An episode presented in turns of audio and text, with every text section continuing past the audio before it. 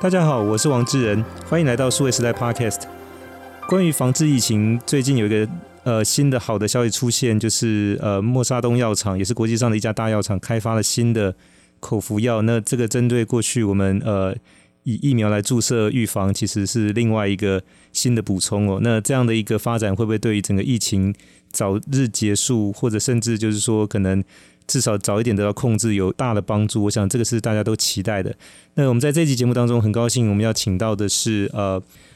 台北荣总前感染科医师，那现在是国防生科所教授，也是上柜公司博成生意董事长陈德礼陈医师来到我们节目。陈医师你好，主持人好，呃，听众大家好。对，那么很高兴再请到陈医师回到我们节目来哦。那我们其实在五月份的时候有请到陈医师。当时针对就是疫苗代工这一块，其实有跟我们做过很详细的一个介绍。那整个听众的反应也非常的好。那这一次有这个关于疫苗的新药即将要上市，那也想借由陈医师的这个专业经验来跟我们听众朋友做进一步的一个介绍。那陈医师，现在我们看到就是十月二号公布的这个资料，就是莫沙东的这个新的口服药。那能不能跟我们简单大概说明一下，就是说它整个的这个现在的药效跟它的使用的这个情况？OK，那这个药哈，其实呃是所谓的，就是说这个蛋白呃这个病毒要复制的时候，需要有一个酵素，哦，就是它一个复制酶的抑制剂。那这个药其实很早很早之前，其实最早是他们是拿来想要治疗别的这种所谓的啊、呃、其他的病毒的。最早是有曾经在二零一四年就曾经去想要去试过一种叫委内瑞拉马脑炎病毒，马脑炎病毒。那但后来二零一九年左右有去试过流感。那当然，这个 COVID-19 来的时候，有人去试试看，发现说它效果不错。那这一次，他一直从一期、二期做到三期以后，啊，他做了好几个三期。那这个三期是啊最先公布这个数据的。那这次的公布的主要是做在轻度跟中度的病人，然后症状发生五天内，啊，那然后看看他们的效果。效果当然是看看安全性，当然也还看另外一个，就是啊变成。呃，它的有效性看是变成重症、死亡或者是住院的这个比例，那这个是他们这次的其中报告哈。那另外两个还有至少还有两个，就是坐在一个就是比较轻症不需要住院的病人啊，一个是坐在住院的病人啊，另外还有一个在做预防的啊，这些都数据都还没出来。那针对这个是轻度、中度的病人，看看他们会变成重度。或住院的哈，这死亡的这个比例哈，那从这次呃新闻来看，因为这个还没有正式发表什么文献，所以只能从新闻来看。那他们呃，比如说变成这个严重的这个比例哈，如果有给这个药的话，只有七点三个 percent，大概二十八个病人。那如果没有是对照组，这个叫做安慰剂的部分，有五十三个病人是四点一个 percent，所以这中间就差了大概一半哦，十四点一。跟七点三，那比较更，我觉得更令人印象深刻的，就是在没有用这个药的对照组呢，哈，这个安慰剂的病人有八个死亡，那他们这一组是完全没有死亡了，所以这个呃，这个所谓的安全性委员会啊，就他们觉得说这个其中报告很明显看得到差异，建议应该要终止这个实验。当然，他们这个临床试验也收快收完了，那时候总共要收一千五百个。从新闻来看是收了百分之九十，那这次根据七百多个病人做的一个其中分析的一个结论，哦，这这是以上的说明。是，那也因为这个结果看起来好像太好了，所以就是说另外原本对照组这块也就停止了，因为如果再往下做，好像对这些打安慰剂这个有点不太公平哦。对对对，就是说。他们觉得说对，因为已经很明显的差异了。如果再让安慰剂的人去接受安慰剂，这样就不公平了。刚漏了一个要讲，就是说这些病人其实他们有一些病人，呃，从新闻来看，大概有八十一个 case，事实上他们有病毒的基因定序，所以从不懂不管呃各种型哈亚型这个病毒看起来都会有效果，所以表示说它这个效果还蛮一致的。这这个其实也可以预测啊，从基础科学的角度来看是可以预测的。是，那当然就是说这个消息公布，外界对这个有非常大的一个期待哦。因为相较之下，就是说像 BNT 跟莫德纳这两家公司的股价，在这个消息出现之后，大概都跌了超过百分之十，算是重挫。那同时就是默沙东的股价其实相应是涨了大概超过百分之十二，将近百分之十三哦。所以一来一往，其实差距很大。那这个其实也反映整个大家外界，包含社会，其实对这个新的药品的这种期待哦。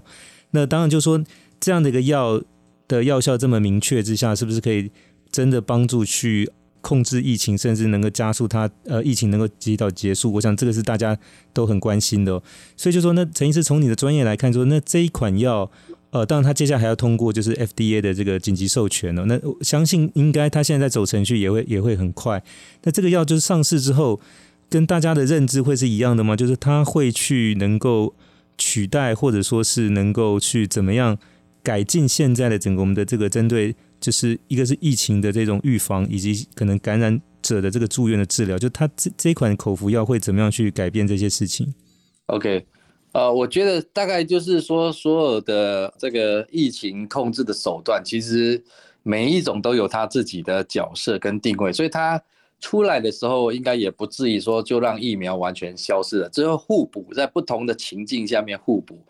那它这个呢，呃，当然对疫情的控制一定有帮助。比如说，他在这些呃得病的病人哦，在早期不能太晚啊，不是五天内，哦，那当然比较晚以后再治疗有没有效，这是需要另外一个临床试验来证明的。那至少在这样的病人，你吃了以后，它可以快速把病毒量下降。它有另外一个实验，就是在五天内明显跟对照组比起来，病毒的量大幅度下降。那你大幅度下降的话，当然就会再传给其他人的几率就会下降。哦，所以原来比如说，呃，这个这个预防，哈，预防是尽量在前面做起来防，可是预防还是没办法完全挡住这个病人会感染。这一旦感染以后，当然少部分会稍微变严重，一般打了疫苗是不会变严重，可是它还是有可能传给其他人。所以如果你再加上这个，比如说口服药，甚至有时候现在在欧美的地方，甚至他根本不愿意打，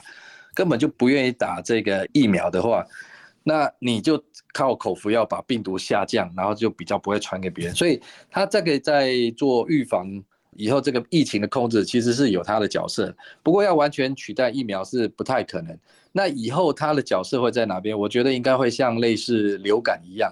就是以后呃，像一些只有打疫苗的，可能就是那些比较会变成严重的病人，有一些风险，有一些危险因子会变严重的病人。可能才会建议打疫苗，或者是病人才会愿意打疫苗啊。比如说流感的话，只有打这些年纪大一点的啦，心肺衰竭了。那未来流感，呃，这个新冠也会一样，就是对于比较会造成重症啊，含有风险因子的病人去打疫苗。那其他的呢，就随身可能就是想办法带着一些这个抗病毒的药在身上，就像有些人会带克流感一样。那真的得了以后，那有时候如果你高度怀疑的时候，有人就开始吃了。那当然吃的话。如果不是，那就多吃了一点。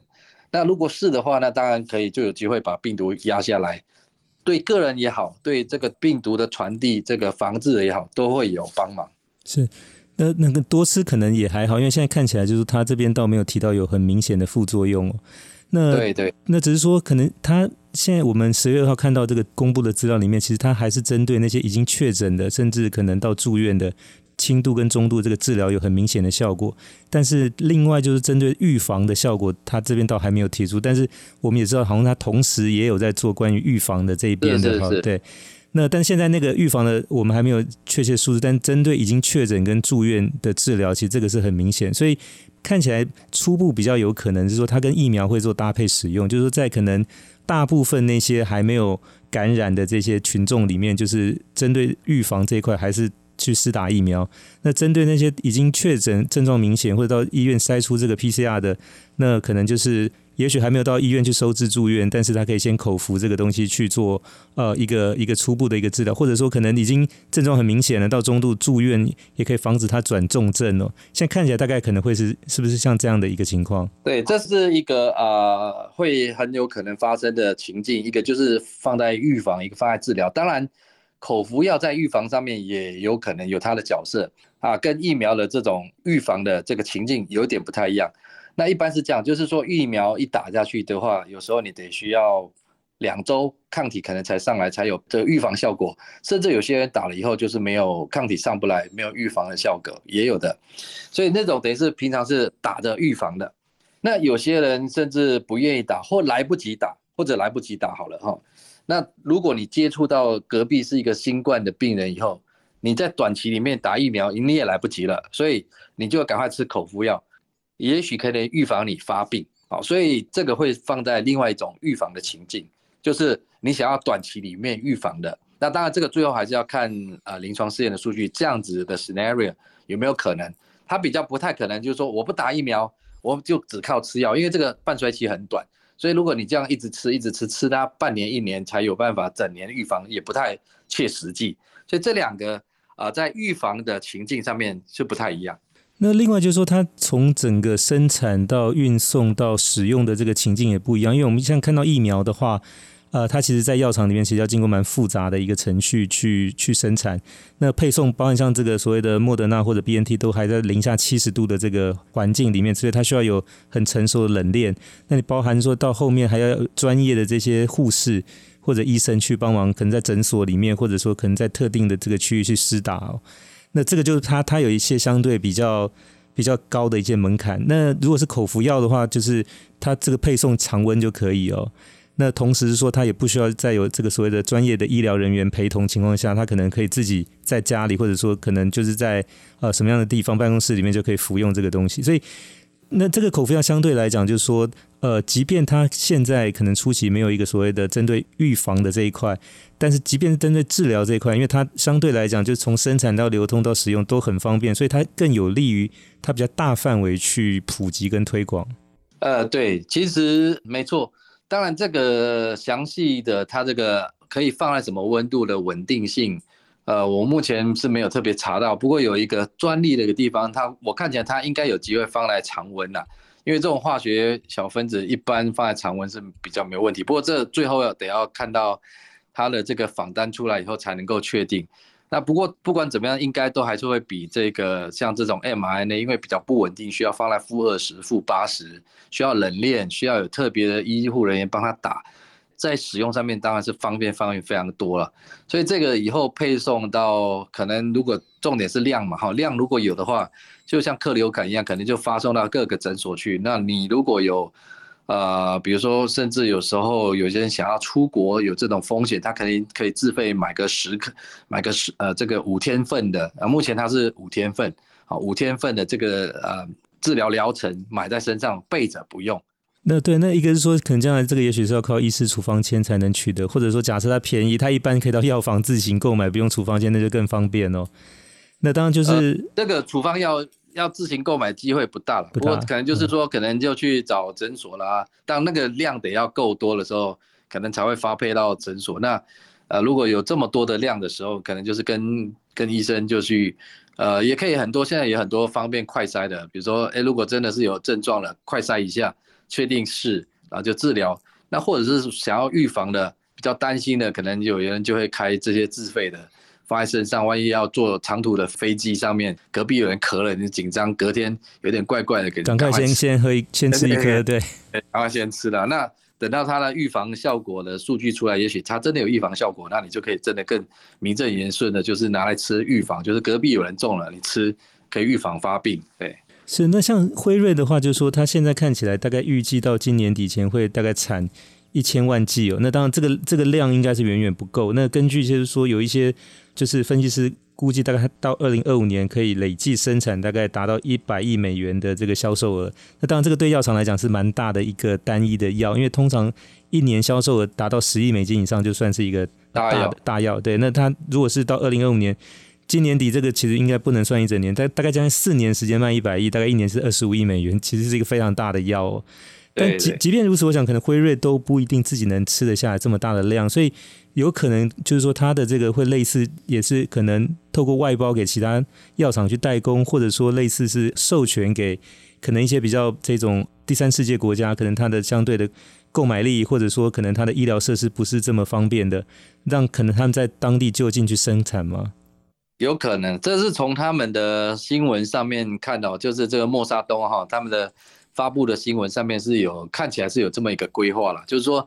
因为即使如果第一个自己的产能不太够，另外一个即使你如果是自己做得起来，你像默沙东他们的呃制造成本当然也会偏高，所以对一些比较落后或者经济比较困难的国家，他们可能也买不起，所以他们从新闻来看起来，他们是有这么意愿，就是要授权给这些呃学名药厂，大的学名药厂，也许像印度啦，会不会以后授权给大陆的学名药厂是有可能的啊？从他新闻来看。就是他一样可以赚得到钱，只是赚的可能少一点，因为授权他总会还是会拿到授权费，他总比就是说让学名药厂自己去呃去 copy 他一毛钱都拿不到好啊，所以就商业角度来讲，还有社会形象、社会责任来讲，呃，对他们来讲都是有利的所以从新闻来看，他们有这么一个打算。是因为从这个他公布的这个药效的同时，他也公布有相关，就是说可能已经在谈在接触中，就是授权给不同地区的。当地的这个机构去生产哦，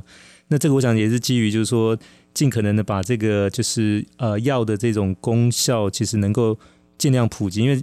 呃现在看起来是说，在这些属于比较已开发国家，相对取得这个疫苗是比较容易的。那相对就是说，可能这些比较贫困地区或者说比较不发达地区要取得疫苗，相对是比较困难。但说是这种口服药的话，相对是也解决了这个可能世界上很大一部分的地区跟这些群众的一个目前面对的这个问题。对对，那同样就是说，那这个可能改变会另外一件事，就是说，因为之前为什么大家这么急着要打疫苗？因为主要也是担心说感染之后，可能医院收治的能量跟这个药到底还够不够。那现在如果说有了这一款疫苗，能够就是针对这个感染者或者说住院的这个初期，呃，它的这个治疗效果是很明确的话，那回过头来就说，那是不是施打疫苗这件事情就变成它可以是？不是一个必须，但变成一个是可选择的。OK，我觉得这个呃，有时候这个牵扯到就是国家的政策哦，还有人民的自主权。像比如说这些像美国，你现在即使没有这个口服药出来之前，其实有一大部分人已经不他也不想打疫苗。嗯，对。那如果再加上这个口服药以后，那我可以确定，就是他们呃，就是以后。第一个可能也不会去强制打疫苗，因为你逼他，他也本来就不打。再加上现在有一个药，更没有这个呃利润点，好去去要求他们打。那当然，我刚才提到有一个要看国家政策哦，因为这个你毕竟还是防不了，有人会得了才吃药。那如果国家政策是希望说尽量都不要有人感染的，那这个。疫苗的政策可能就不一定，因为疫苗政策有时候不见得是都是医疗问题，还有很多呃政政治上面的决定，政治上的问题，对对对对对对对，所以这个我想会根据各个国家，不过从我刚才提的，从欧美来看，大概就是以后只有建议在高风险的病人才会打疫苗。是因为像这一块的话，台湾应该在过去这一年半是属于全世界大概在防疫工作应该算做的最好的。当然，因为我们有很多的严防死守的这个部分，再加上就是民民众严格，对，这样加上民众配合打疫苗这个情况，应该也属于世界名列前茅。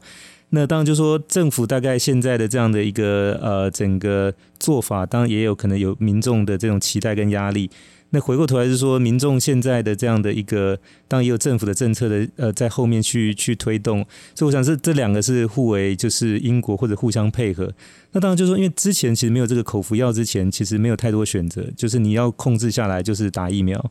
现在有了口服药之后，可能这个疫苗它可以成为其中一个选项哈，就是这个选项还在，就它不会取消，但是可能对于从政府的角度或者专业的这个防疫的这个角度来看，它有多的一些选择。更有弹性哦，对，因为呃，就就是说，呃，未来在做这个决策的时候，可能就会多了一些考量点。因为在过去如果没有药的时候，呃，为了这个防疫，有时候我们会牺牲一些。就是说我讲举例好了，就是说打疫苗死亡的这个问题，到底是真的疫苗造成，还是病人本身刚好这个？有一些可能就是慢性病，对，慢性病到底说真的，这个两派吵得不可开交。可是当如果有一个很安全的口服药上市的时候，相对那个地方就会被放大，就是说打疫苗，哎，不管怎么样，是我的原因还是疫苗的关系，看起来死亡率可能有个五 percent 在台湾。哎，我吃药的话，最多也不过就是三四十 percent 拉拉肚子、皮肤痒，好像不太有死人。那这样子的关系就开始。病民众抗拒疫苗的机会就有可能会变多了。那当然，我想这个说从医学跟政治，我想这个也是一个多方考量的一个，它不会是一个单一的。那只是说有更多类似像这种莫沙东这样的口服药出来的这样的一个消息哦。那当然，现在我们看到新闻，就是除了莫沙东之外，另外就其他的国际大药厂，包含像罗氏，那包含像呃辉瑞，好，就是跟 BNT 合作这个疫苗的这个辉瑞。它也同时也在有这个呃口服药的开发，而且可能接下来陆续也要也要上市。那我想这个其实也都是对整个呃防疫工作来讲都是一个好的消息。